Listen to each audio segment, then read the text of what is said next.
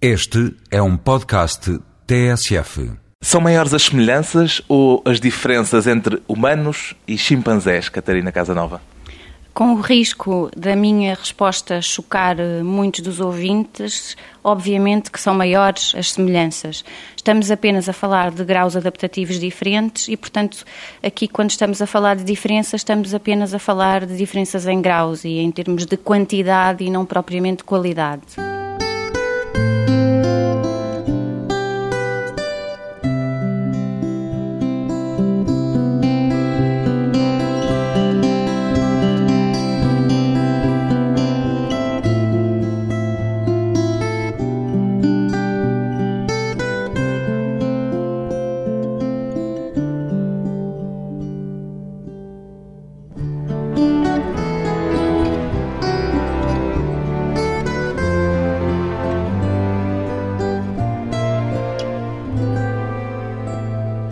Catarina Casanova, 35 anos, antropóloga ou primatóloga? Como é que prefere, Catarina Casanova? Ora bem, a minha formação de base é antropologia e depois desse percurso, digamos, da licenciatura de antropologia e do mestrado em antropologia, fiz um doutoramento em antropologia biológica, particularmente na especialização de primatologia. Pergunto-lhe isto justamente porque o seu objeto de estudo tem sido ultimamente os chimpanzés, de há uns 12 anos para cá. Exato. O objeto de estudo da antropologia é uh, o homem. O homem, que é um primata. Por aí uh... é que surgiu este aparente contrassenso quando olhei para a sua formação. Formação em antropologia, estuda chimpanzés, Há aqui algum contrassenso? Não, faz todo o sentido. Vamos ver. A antropologia biológica estuda o homem e os seus parentes mais próximos, do ponto de vista evolutivo, do ponto de vista comportamental, portanto, da cultura material, etc. E, portanto, a antropologia biológica, neste caso, o objetivo desta, digamos, subdivisão da antropologia é perceber o processo evolutivo humano e, naturalmente, uma vez que temos parentes próximos, neste caso o chimpanzé, o chimpanzé pode nos dar uma espécie de fotografia sobre o eventual passado dos humanos. Pode-se dizer então que estuda os chimpanzés na perspectiva de conhecer melhor o que é humano? Inicialmente foi esse o objetivo. Já não é? Não, já não é. Já é o chimpanzé pelo chimpanzé. Exatamente. Inicialmente os estudos que fiz era no sentido de obter pistas para a evolução dos comportamentos humanos e até para explicar alguns dos comportamentos humanos atuais. Mas depois a paixão, digamos assim, por estes primatas, primatas não humanos, foi tanta... Porque os humanos também são primatas, apesar de na linguagem comum muitas vezes o termo primata estar reservado apenas aos não humanos. Exatamente. Quer dizer, as pessoas muitas vezes esquecem-se, e se calhar porque vivemos numa sociedade muito antropocêntrica, em que separamos o homem dos animais, como se o homem não fosse um animal, e as pessoas esquecem-se que o homem é um mamífero, é um primata e há outros primatas, não é? Neste caso, o chimpanzé, que é um primata não humano. Um primata muito nosso primo, porque até geneticamente é muito nosso próximo. Exato. Os primatas, neste caso o chimpanzé, de acordo com os estudos feitos, e naturalmente que isto depende do conjunto proteico que estamos a ter em comparação com o nosso, mas apresentam uma semelhança em termos da totalidade do material genético entre 99,5% a 99,7%. Portanto, são quase como nós. Exatamente. Em são termos quase, genéticos. Em termos genéticos e naturalmente que isso se reflete no comportamento. Já escreveu, até num estudo há pouco dizia que as diferenças entre humanos e chimpanzés são mais de ordem quantitativa do que de ordem qualitativa. Quer explicar um pouco melhor esta ideia? No fundo, chegou-se a essa conclusão porque após milhares, aliás, milhões de horas de observação do comportamento dos chimpanzés, chegou-se à conclusão que havia, digamos, um conjunto de comportamentos que nós pensávamos serem especificamente humanos, se descobriram nos chimpanzés. Talvez se nos deram um exemplo isso um ajude. Exemplo. Por exemplo, os comportamentos políticos, as estratégias políticas em que os indivíduos se aliam uns aos outros para, por exemplo, chegarem ao topo da hierarquia. Portanto, há política entre os chimpanzés. Exato, exatamente. É uma ideia interessante. Exato, há política, há inclusive indivíduos que formam uma aliança, digamos, que é temporária e que depois de conseguirem o seu objetivo se descartam, digamos assim, e essa aliança deixa, digamos, de ter efeito. No fundo, isto é usar os outros indivíduos como ferramentas há sociais. Há política e há traição, como na política Com entre certeza. humanos. Há política e há traição e há amor, enfim, há um conjunto de características que nós vemos, se calhar, na Assembleia da República, noutro parlamento qualquer do mundo, e que facilmente se vê na arena política de uma comunidade de chimpanzés. Já escreveu, de resto, um estudo sobre o comportamento político dos chimpanzés. Exato. O estudo que eu fiz sobre as origens da política e sobre estratégias políticas em chimpanzés foi um estudo que fiz no Jardim Zoológico de Lisboa, onde estive três anos a observar a colónia de chimpanzés do Jardim Zoológico de Lisboa e, portanto, o que eu consegui fazer foi, ao longo desses três anos, registar as estratégias políticas levadas a cabo por determinados membros dessa colónia de chimpanzés, algumas delas que foram deliberadamente levadas a cabo, foram planeadas e que levaram três anos a ser, digamos, concluídas. Isso pressupõe inteligência, claro. Exato, obviamente. Pressupõe não só inteligência, mas consciência do eu e do outro. Portanto, um certo grau de racionalidade. Claro, com certeza. Portanto, não se pode dizer que o o ser humano é o único animal racional, se levarmos a coisa até às últimas consequências. Não. Normalmente, nos outros primatas e inclusive noutros animais, há decisões que são tomadas eh, e que se podem, digamos, classificar como racionais. Portanto, o homem não será, com certeza, o único animal racional. Como é que se manifestam essas atitudes políticas? Dê-me um exemplo.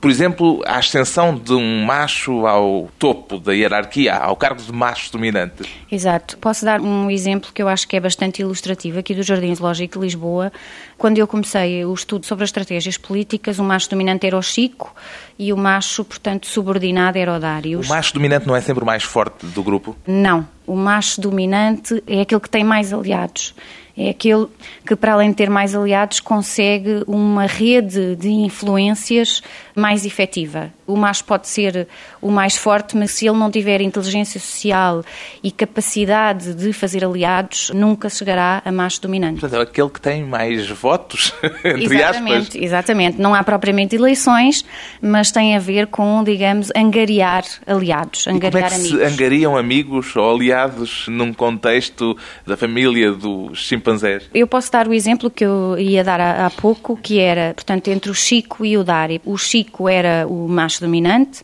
e o Dari começou, digamos, a catar as fêmeas. Isto foi uma, uma sequência comportamental que se observou durante três anos. Portanto, o Dari começou a catar as fêmeas e as fêmeas rejeitaram-no portanto sem sucesso. E o que aconteceu foi que ele começou uh, depois a dirigir as suas sessões de jogo social, portanto de brincadeira e de catagem, para as crias das fêmeas e, Portanto, sobretudo. Foi conquistar o coração das mães por intermédio dos filhos. Exatamente. Portanto, o que ele fez foi, primeiro, para a cria da fêmea dominante.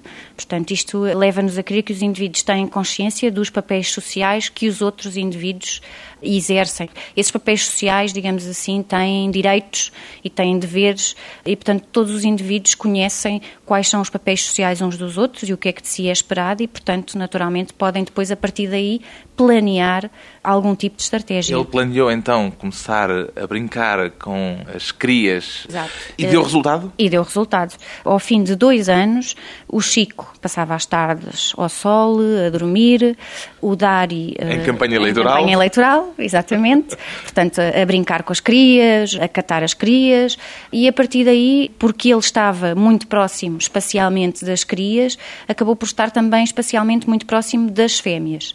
As fêmeas, por sua vez, que o, o viam a interagir com estas crias, acabaram por, digamos, a pouco e pouco, permitiram que o Dari as catasse.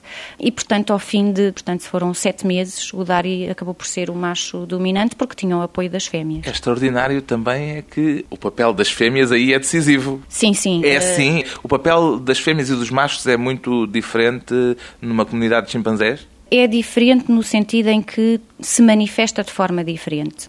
Os machos, em termos de agressividade, são mais expressivos e as fêmeas, digamos, são mais contidas. E, portanto, embora possam existir comportamentos agressivos entre as fêmeas, e existem, eles não se manifestam de forma, digamos, tão uh, frequente como no caso dos machos. Mas isso, obviamente, está relacionado com o facto das fêmeas terem crias e, portanto, as fêmeas, se se envolvem num conflito agressivo, os custos que podem advir desse conflito pesam muito mais às fêmeas e diretamente às crias do que no caso de estarmos a falar de machos. Mas os comportamentos agressivos, pelos vistos, não são determinantes para o papel social no grupo, seja entre machos, seja entre fêmeas. Não, o que é determinante é efetivamente a inteligência. E no caso do Dari e do Chico, o Chico tinha o dobro do tamanho do Dari, mas isso nunca impediu que o Dari fosse o macho dominante. E continua, ele continua a ser o macho dominante nos dias de hoje.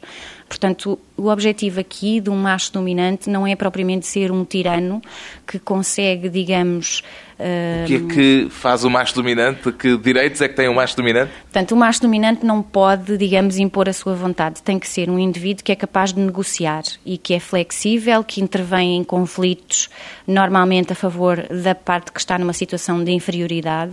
Portanto, o macho dominante não impõe digamos assim, a sua vontade, porque caso contrário perderia o apoio da maior parte dos eh, indivíduos que compõem a comunidade e, portanto, deixaria de ser o macho dominante. Isso pressupõe que há sentido de justiça, por exemplo? Exatamente. Pode-se dizer que, e por isso é que estamos mais uma vez a falar da questão da quantidade versus qualidade, Claro que a justiça numa comunidade de chimpanzés não é a justiça nas comunidades humanas, mas existe aqui já um conjunto de expectativas entre os indivíduos que pertencem a uma comunidade de chimpanzés que, se não forem cumpridas, podem dar aso, digamos, um, a mal-entendidos, à revolta, portanto, a mal-entendidos, à denúncia. À denúncia? Exatamente. Por exemplo, há um comportamento que é, digamos, característico e que só é permitido aos machos dominantes que é copular com as fêmeas. Os machos subordinados podem copular com as fêmeas, mas não à frente do macho dominante.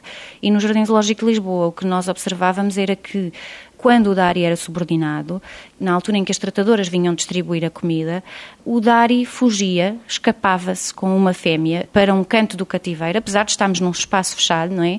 Mas imediatamente todos os indivíduos corriam para o pé das tratadoras para se irem alimentar e estes dois indivíduos copulavam sempre a olhar na direção do macho dominante, sem fazerem qualquer vocalização, o que é raro porque quando há as cópulas há sempre vocalizações e, portanto, muitas vezes o que acontecia era que havia um indivíduo que os detectava, portanto, um terceiro indivíduo que detectava, digamos, os infratores, se é que assim podemos dizer, e imediatamente vocalizava e ia chamar o Chico, apontava na direção dos outros dois e, portanto, o Chico, na altura que era mais dominante, acabava com o romance, digamos, ilegal, se é que assim podemos dizer.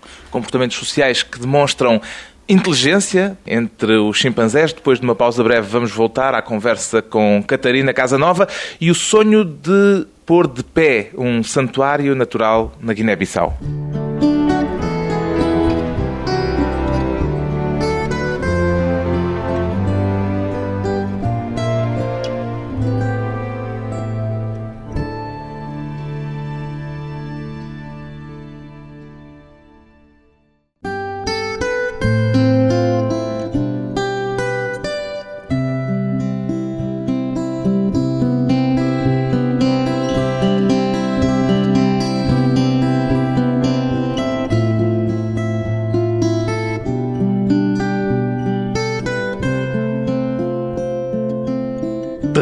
Conversa com a primatóloga Catarina Casanova, que se dedica há mais de 12 anos ao estudo dos chimpanzés. Como é que nasceu esta sua paixão? Pode-se falar de paixão, Catarina Casanova? Sim, totalmente. É uma paixão antiga e inicialmente surgiu.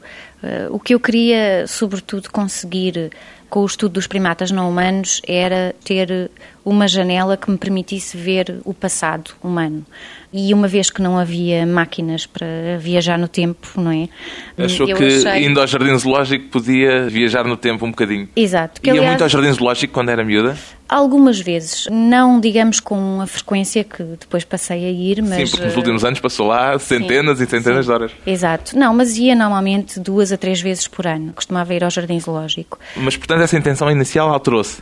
Alterou-se eu passei pelo mesmo tipo de situação em que passam, se calhar, muitos, alguns, pelo menos, dos investigadores que partem para o campo para estudar primatas não humanos com esse objetivo inicial, é que realmente se apaixonam pelo que veem e acabam por estudar os primatas não humanos porque realmente são, digamos, seres únicos. Quer dizer, deixou de ser antropóloga para passar a ser etóloga?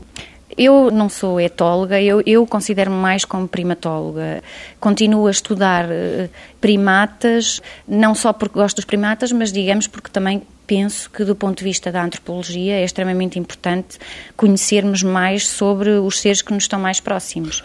Desse ponto de vista, não tenho grande interesse em estudar, se calhar, muitas outras espécies animais. E, se calhar, é isso que caracteriza mais os etólogos, e eu penso que, se calhar, não me encaixo tão bem, digamos assim, nessa categoria. Só quer estudar realmente chimpanzés, ou pelo menos os primatas não humanos mais próximos do ser humano? Sim, não têm que ser chimpanzés. Neste momento é o que eu estou a estudar, mas não têm que ser chimpanzés. O que é que mudou na sua atitude enquanto investigadora nestes 12 anos? Talvez uma forma diferente de olhar para os outros, outros neste caso humanos, e de questionar algumas das condutas da nossa sociedade face aos outros primatas e face a outras espécies animais. Eu perguntei-lhe isto porque dei-me conta que a investigadora se foi tornando também, a certa altura, cada vez mais uma conservacionista. Sim, eu neste momento acho que é impossível qualquer investigador que faça, digamos, pesquisa em primatas não humanos, especialmente em habitat natural, eu penso que é impossível desligar-se da dimensão conservacionista. Isto porque as previsões não podiam ser piores. Na melhor das hipóteses, daqui a 15 anos, na melhor das hipóteses, isto é, porque a pior das hipóteses seria daqui a 5 anos extinguirem-se os chimpanzés, mas, portanto, na melhor, daqui a 15, muitas espécies, nomeadamente os chimpanzés, os gorilas, os orangotangos, vão extinguir-se e só podem ser observados no jardim zoológico. Há risco de extinção pura e simples? Exatamente, há risco de extinção pura e simples e se neste momento não forem tomadas medidas drásticas, provavelmente muitas das futuras gerações já só vão ver estes animais em cativeiro, em jardins zoológicos. O que é que neste momento leva a esse risco? Ainda há caça de chimpanzés, por exemplo? Digamos que o principal fator que está por detrás desta extinção é, sobretudo, a perda de habitat. Portanto, a pressão demográfica humana é cada vez mais forte e isso faz com que as populações das comunidades humanas comecem progressivamente a ocupar áreas eh, enquadradas em áreas de parques naturais, reservas, etc. Por exemplo, as leis que se generalizaram já de impedimento de caça a estes animais já não são suficientes? Não, neste momento há um mercado em África, em África e não só, também eh, no chamado Primeiro Mundo, o mercado do bushmeat, que é no fundo a carne de animais selvagens e que provém da floresta. Esta carne toca animais que vão desde cervídeos, veados, gazelas, até primatas, nomeadamente chimpanzés, babuínos, gorilas, enfim. E há muitas populações, não as populações muçulmanas, mas as outras populações animistas e cristãs que consomem a carne destes animais. Apesar da ilegalidade que isso representa? Sim, sim, é ilegal e estamos a falar de espécies protegidas, mas no entanto o tráfico é tanto e a falta de meios humanos para controlar esta situação também é tanta que não é possível neste momento controlar esta situação. Há pouco dizia que se não houver meios drásticos, se não houver uma intervenção drástica, os chimpanzés vão extinguir-se. Nos meios drásticos inclui, por exemplo, aquilo que está a tentar fazer nesta altura na Guiné-Bissau? Eu não diria que isso era, digamos, uma iniciativa que tivesse um cariz drástico. No fundo, o que eu estou a tentar fazer na Guiné-Bissau, em conjunto com a minha colega Cláudia Souza, da Faculdade de Ciências Sociais e Humanas, é, sobretudo, fazer com que uma estação de investigação instalada num parque natural possa, digamos, habituar grupos de animais à presença das pessoas, não é? E que esses grupos de animais possam ser visitados por turistas e, naturalmente, isto é, enquadra-se num projeto de ecoturismo, portanto, haverá percursos terrestres, portanto, específicos e é, digamos, um mega projeto, mas obviamente que isto implica que grande parte do dinheiro que vem dessas visitas dos turistas reverta a favor das comunidades. No fundo, portanto, o que querem fazer é um parque natural, uma reserva natural. A reserva existe, que é a reserva de Cantanhês, no sul da Guiné-Bissau, portanto, a sul de Buba. Esta reserva existe, agora é preciso montar o projeto de raiz. Portanto, a reserva já está, já é, digamos, legalmente está enquadrada e, portanto, está protegida. É preciso, é, digamos... Fazer um parque natural para que seja visitável. Exato, montar uma infraestrutura que possa receber uma estação de investigação, provavelmente ou seguramente empregar locais que possam servir de guias, de pisteiros, de guardas de parque e, portanto, depois de habituar a alguns grupos de animais, podermos efetivamente receber turistas e, portanto, finalmente o dinheiro reverter a favor dessas comunidades e isso, no fundo, representa uma solução que vai contra, digamos, o bushmeat e outro tipo de estratégias, digamos assim, que podem levar à extinção destas espécies. Em que ponto do projeto é que estão nesta altura? Nós, neste momento, estamos, digamos, a fazer um censo da população de chimpanzés. e, portanto, queríamos saber quantos indivíduos é que existem para depois poder então começar o estudo propriamente dito, que passa primeiro pela habituação e depois mais tarde pela observação. É uma área grande essa área em que querem intervir? É uma área bastante grande, é uma área de difícil acesso, o que faz com que o projeto também não ande tão rapidamente como nós estaríamos à espera. O acesso a este local na estação das chuvas não é possível porque não há propriamente aquilo que nós podemos chamar estradas, portanto não estamos a falar de... Nem de terra batida sequer. Uh, é terra batida, mas o problema é que nas chuvas, durante a estação das chuvas, estas estradas transformam-se em rios e, portanto, é extremamente, estamos a falar de uma zona também de mangal e, portanto, isto é extremamente difícil chegar a estes sítios. Nós, no fundo, na estação das chuvas, estamos em stand-by, à espera que passem as chuvas para podermos regressar. É por isso que está aqui agora? É por isso que estou aqui agora também. Claro que também é porque tenho que dar aulas, obviamente. Quer dizer, não pode dedicar-se a tempo inteiro a esse projeto e a essa paixão? Não. Se calhar o ideal seria que pudesse estar alguns anos na Guiné-Bissau a 100%, digamos assim, mas isso não é possível porque tenho que conciliar este tipo de investigação com as aulas. Claro que se eu fizesse investigação no Jardim Zoológico de Lisboa ou enfim, num sítio aqui relativamente perto de Lisboa, com certeza seria mais fácil conciliar as duas coisas. Neste caso, torna-se mais difícil, mas não é impossível. Mas a investigação em cativeiro, obviamente, é muito distinta, muito diferente da observação dos animais na própria natureza. Depois de mais um breve intervalo, regressamos com Catarina Casanova e a dúvida sobre o que é, afinal, exclusivamente humano.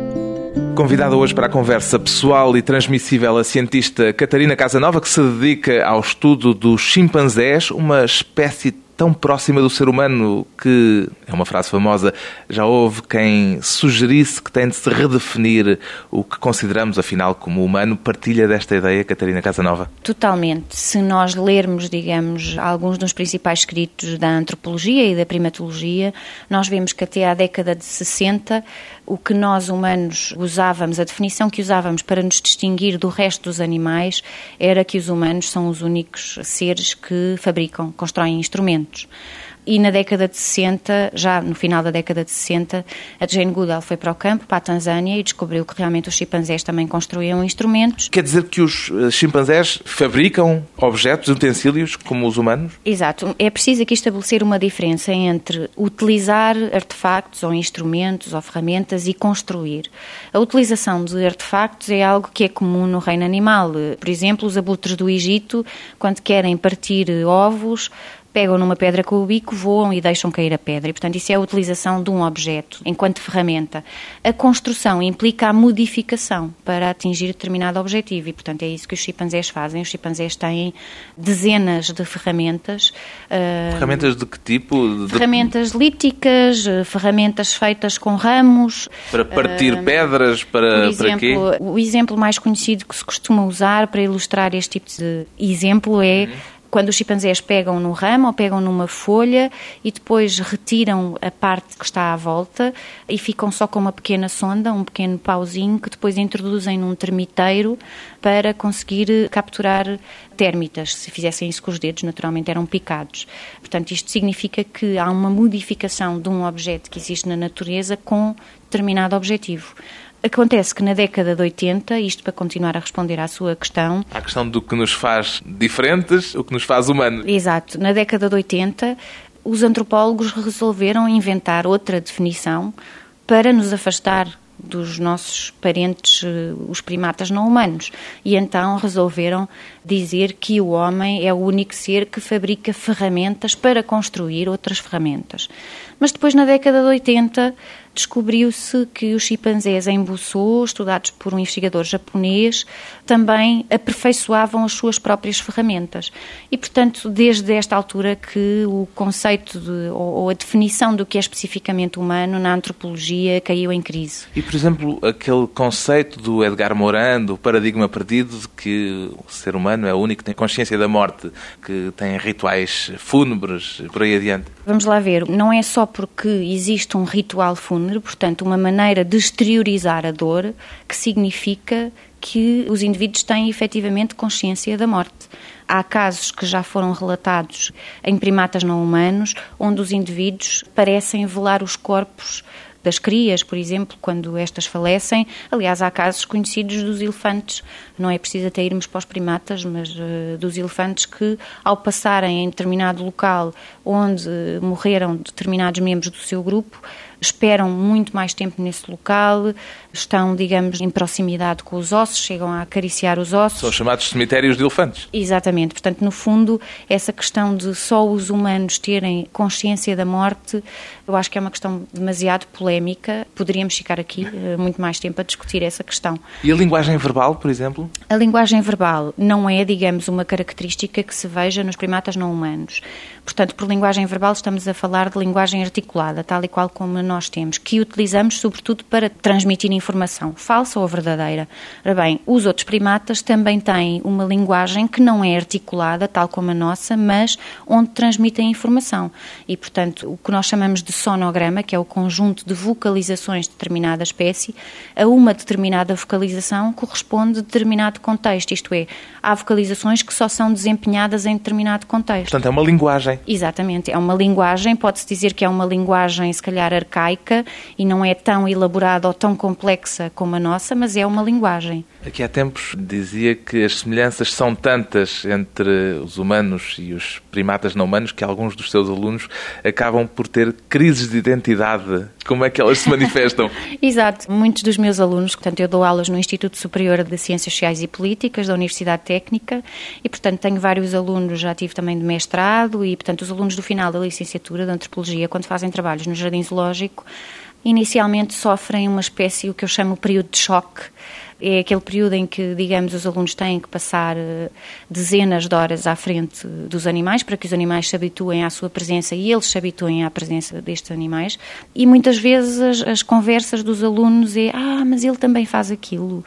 E ele também. Portanto, eles ficam surpresos, não é? Surpreendidos com determinado tipo de comportamentos que veem, não é? A Catarina também passou por isso, por essa crise de identidade? Eu também passei um pouco por isso. Eu, inicialmente, quando comecei a estudar, foi gorilas que comecei a estudar em 91, também passei um pouco por isso. Fiquei extremamente sensibilizada quando olhei para os olhos de um dos gorilas do Jardim Zoológico, que já faleceu, que era o Matias, mas que era o meu gorila preferido e que eu defino como aquele gorila que observou mais o comportamento da espécie humana.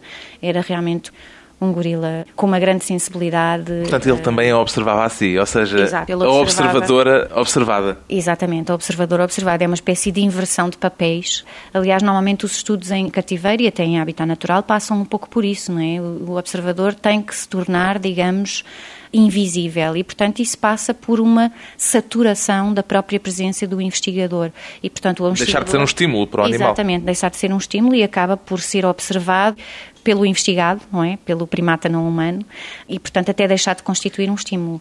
É muito diferente a observação em cativeiro ou a observação na natureza? É muito diferente. Em cativeiro é mais fácil controlarmos determinadas variáveis. Por exemplo, há determinados estudos que é mais fácil fazer em cativeiro, por exemplo, estratégias políticas, que foi o que eu estudei. Portanto, uh, estudos de comportamentos eh, finos, digamos. Exatamente, comportamentos mais subtis e que exigem, portanto, grande atenção eu, para fazer o estudo que fiz neste tempo no Jardim Zoológico de Lisboa, se o quisesse fazer em habitat natural, demoraria com certeza mais de uma década, não é? E, portanto, o cativeiro permite-nos, porque os animais não sofrem um constrangimento alimentar, portanto, têm alimentação sempre que é necessária, podem se envolver muito mais em, em questões de comportamento, interações uns com os outros e, portanto, é mais, torna-se mais uh, rico em termos de dados que recolhemos. Apesar disso, já disse que há um momento para si inesquecível, a primeira vez que vi um chimpanzé na natureza, no seu habitat natural. Porque é que teve esse impacto tão forte depois das tais centenas e centenas de horas uh, observar eh, os animais em cativeiro? Eu, a primeira vez que vi um chimpanzé em liberdade, em habitat natural, foi no Uganda, em 98 e fiquei congelada. Esse é o termo, se calhar, que define melhor a situação pela qual eu passei.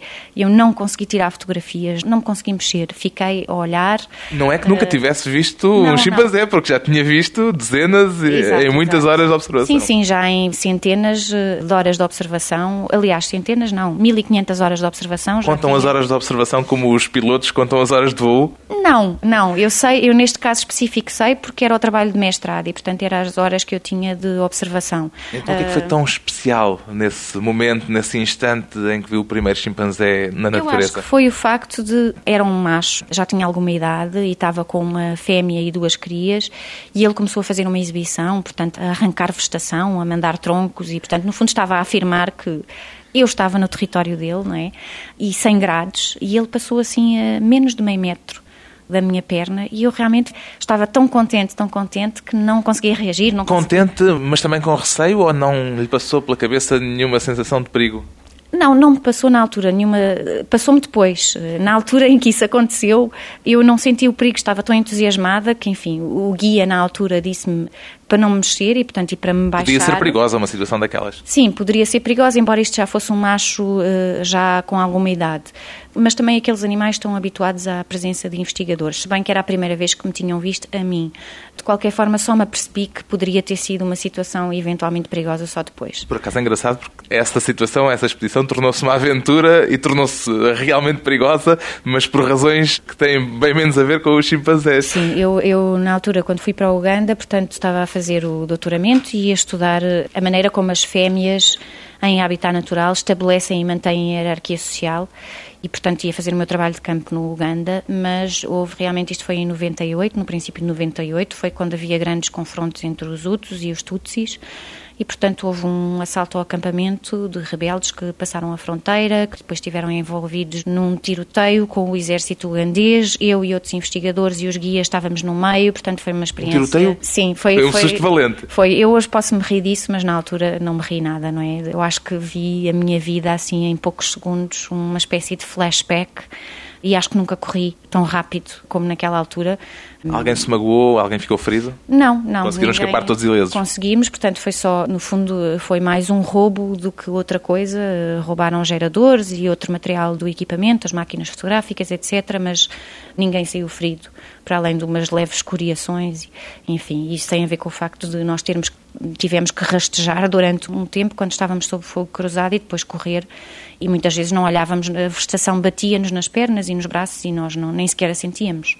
Tal foi o pânico.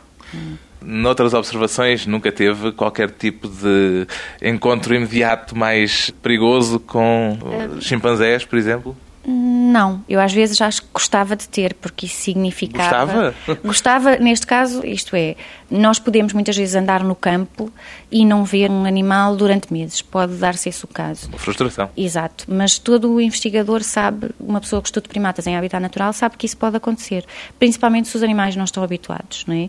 E, portanto, o facto de eu ver, eventualmente poder avistar um animal, ainda que estivesse relativamente perto dele, eu acho que só o facto de poder tirar uma fotografia embora eu acho que não me ia acontecer a mesma coisa que no Uganda, de ficar congelada e, e não conseguir tirar fotografias. Mas acho que isso foi mais porque foi Mas agora na Guiné tem visto uh, chimpanzés com frequência? Sim, sim. Na Guiné, quer eu, quer a minha colega a Cláudia, já vimos chimpanzés, para além dos ninhos, não é?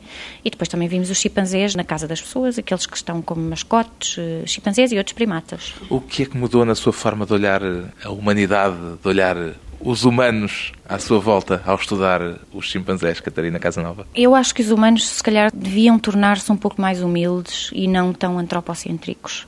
Eu acho que nós temos muito a aprender quando dizemos que estes animais são menos desenvolvidos ou que são primitivos eu acho que se nós olharmos para o nosso comportamento atualmente e olharmos para o que vai no mundo, eu questiono muitas vezes quem é que é o primitivo aqui, se são os outros primatas ou se somos nós. Primata tem de deixar de ser insulto. Exatamente. Primata tem de deixar de ser insulto e animal tem de deixar de ser insulto, não é? Nós somos primatas, somos animais, somos mamíferos e, portanto, isto é uma cultura antropocêntrica onde nós fazemos questão de nos separar porque não gostamos de reconhecer a nossa própria animalidade. Lições à margem da observação de uma cientista no terreno, semelhanças e diferenças que fazem repensar o que é, afinal, especificamente humano. O trabalho de Catarina Casanova, agora também com a preocupação de salvar na Guiné espécies em perigo.